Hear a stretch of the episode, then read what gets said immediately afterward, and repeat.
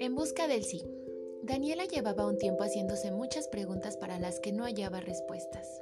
Desde que recordaba, su familia le había educado y enseñado a ser una princesa. Incluso tenía normas para ello. Al principio era divertido.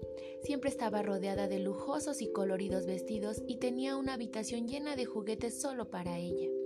También había muchas fiestas a las que acudía mucha gente que venía de lugares muy lejanos y le traían muchísimos regalos. Pero ser princesa empezaba a no ser tan divertido.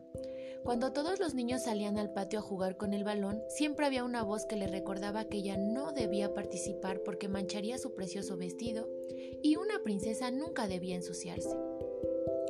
De igual forma, no debía escalar por los columpios o acabaría con el pelo enmarañado y la compararían con una pordiosera. Ahora la palabra que más oía a su alrededor era no, y siempre venía seguido de una norma que le limitaba mucho. No debes hacer esto. No está bien que te comportes de esta forma.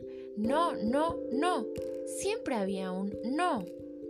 Daniela debía aprender a hacer ricas tartas, pero lo que a ella le gustaba era comérselas. Daniela debía aprender a bailar los bailes del palacio, pero ella prefería saltar. Daniela debía tocar un instrumento musical, pero ella buscaba el silencio para jugar al ajedrez. Daniela ya no quería ser princesa. Triste y cabizbaja vagaba desde entonces por el palacio. Su familia empezó a preocuparse, pero pronto comprendió que lo único importante era ser feliz. Y así fue como animaron a Daniela a saltar, a jugar con el balón, a comer tartas que mancharan sus vestidos. La risa volvió al palacio y Daniela se convirtió desde entonces en la princesa que había vencido al no. Gracias al apoyo de su familia, Daniela superó las expectativas de lo que se esperaba para ella para poder ser libre y decidir qué hacer y qué no hacer.